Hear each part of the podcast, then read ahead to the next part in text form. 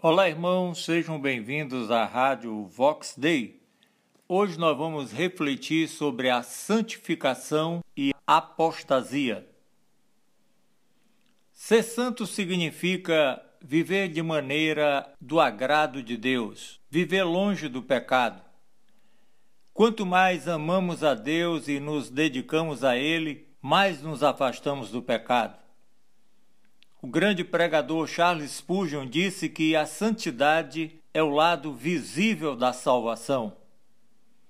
A santificação ela é operada pelo Espírito Santo no homem interior e leva em conta a renúncia do ego, a submissão dos desejos da carne, pela decisão incondicional de atender à vontade de Deus, obedecendo os seus mandamentos.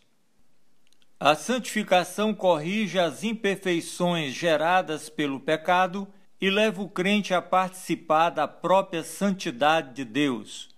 Hebreus 12:10 diz: Deus, porém, nos disciplina para aproveitamento, a fim de sermos participantes da sua santidade. O grande pregador e avivalista John Wesley disse: A conversão tira o cristão do mundo a santificação tira o mundo do cristão. A realidade é que Deus quer que nos comprometamos completamente a Ele. Deus quer que percebamos que sem Ele não temos o controle de nossa vida. É preciso estar disposto a perder para ganhar. Sim, perder os prazeres enganosos da carne renunciar às paixões carnais de uma vida pecaminosa a fim de ganhar a vida plena com Deus. Santificar significa separar, consagrar, dedicar. Tem um sentido ainda de purificar, de tornar limpo. Ser santo significa estar separado de tudo que é contrário à vontade de Deus para pertencer exclusivamente ao eterno Deus. A característica do santo é a fidelidade a Deus. Dessa forma, a vida do santo reflete as virtudes ensinadas por Deus em Sua santa palavra.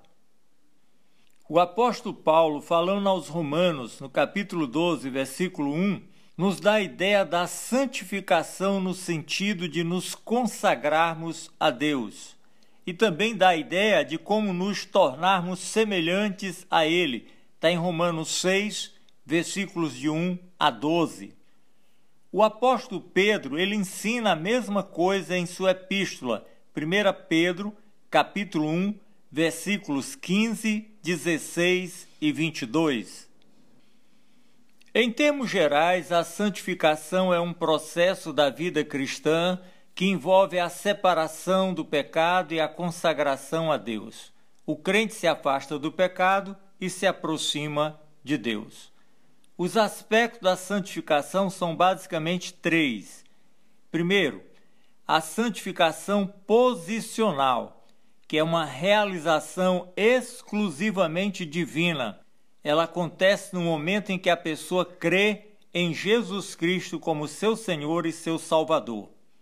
Essa santificação é também chamada na teologia de santificação efetuada, onde o crente na conversão a Cristo já foi posicionalmente transportado do império das trevas para o reino de Deus. 2. Existe a santificação experimental, isso acontece como um processo diário. O crente é conduzido diariamente à mortificação da natureza pecaminosa por meio de sua consagração a Deus. Ela é chamada de santificação atual, onde o crente consagrado ele busca viver como uma fiel testemunha de Cristo, resistindo ao pecado e vivendo em total dedicação a Deus.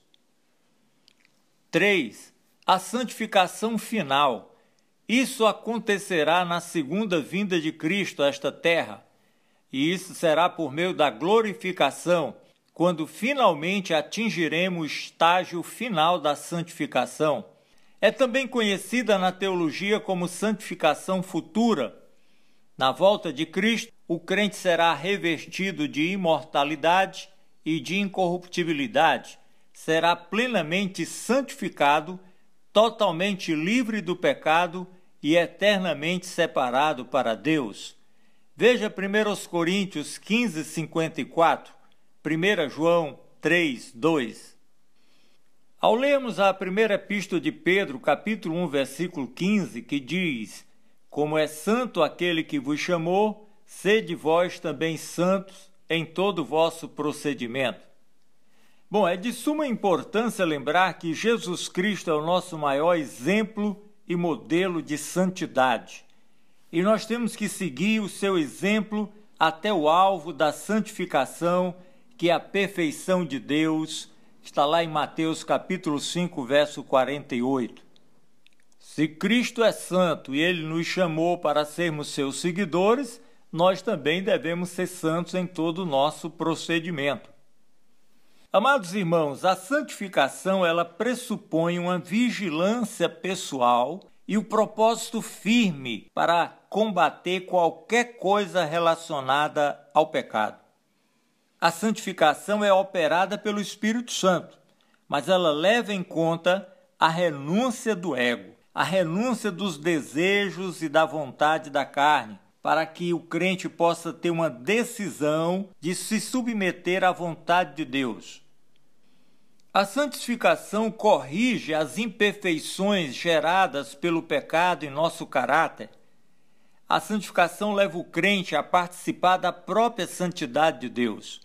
Leia Hebreus 12, 10. Diz assim: Deus, porém, nos disciplina para aproveitamento a fim de sermos participantes da sua santidade.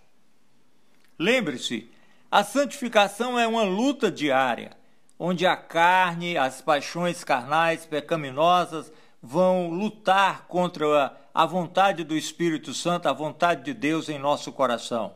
E a vitória vai ser consumada pela obediência e fidelidade a Deus. O crente deve ser santo porque é um mandamento. 1 Pedro 1,16 diz: Sede santos, porque eu sou santo. Leia também 1 Coríntios 1, versículo 2, 1 aos Tessalonicenses 4, versículos 3 e 7, Colossenses 3, 12.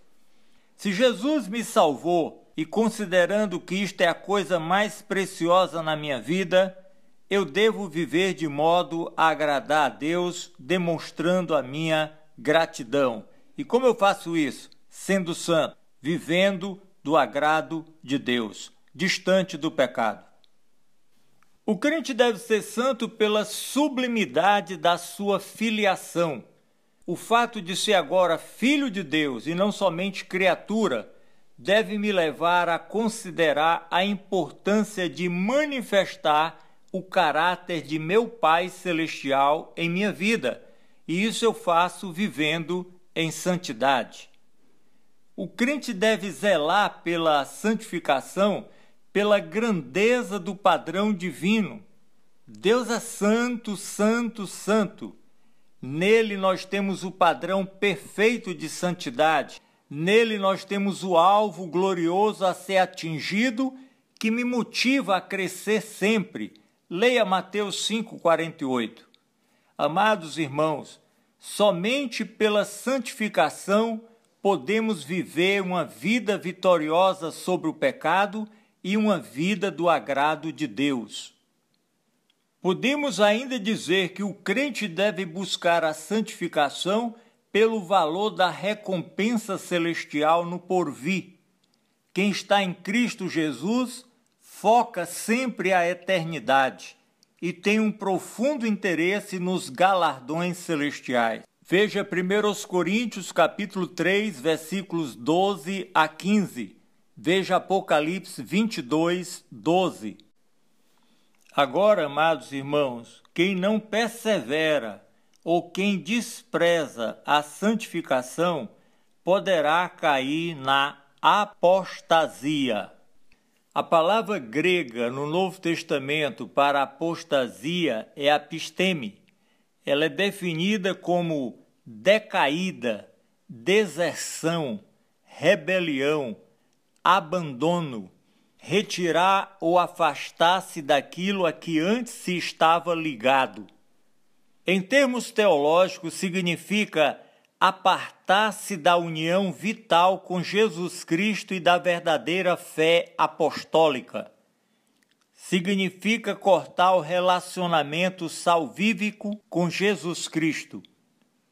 O apóstata é aquela pessoa que no passado teve uma experiência relacional e de fé com Jesus Cristo, mas de forma deliberada e continuamente endureceu seu coração para não atender mais à voz do Espírito Santo, apegou-se ao pecado e se distanciou de Deus para sempre.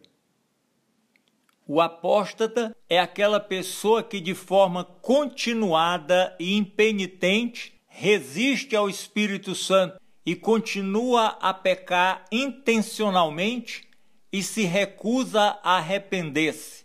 Ela está seguindo para uma condição de desgraça espiritual, um ponto sem retorno, onde não mais existe a possibilidade de arrependimento, de uma nova conversão e de salvação.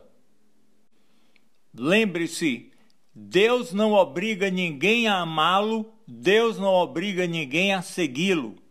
A Bíblia adverte sobre a possibilidade do crente negligenciar a sua santificação presente. Como consequência, cair de novo em pecado deliberado, resistir continuamente ao Espírito Santo ao ponto de se afastar da fé, perdendo-se para sempre. Amados irmãos, Deus quer que cada um de nós entenda que aquele que despreza a santidade será escravo do pecado, e se permanecer sem arrependimento, poderá cair na apostasia e perder-se para sempre.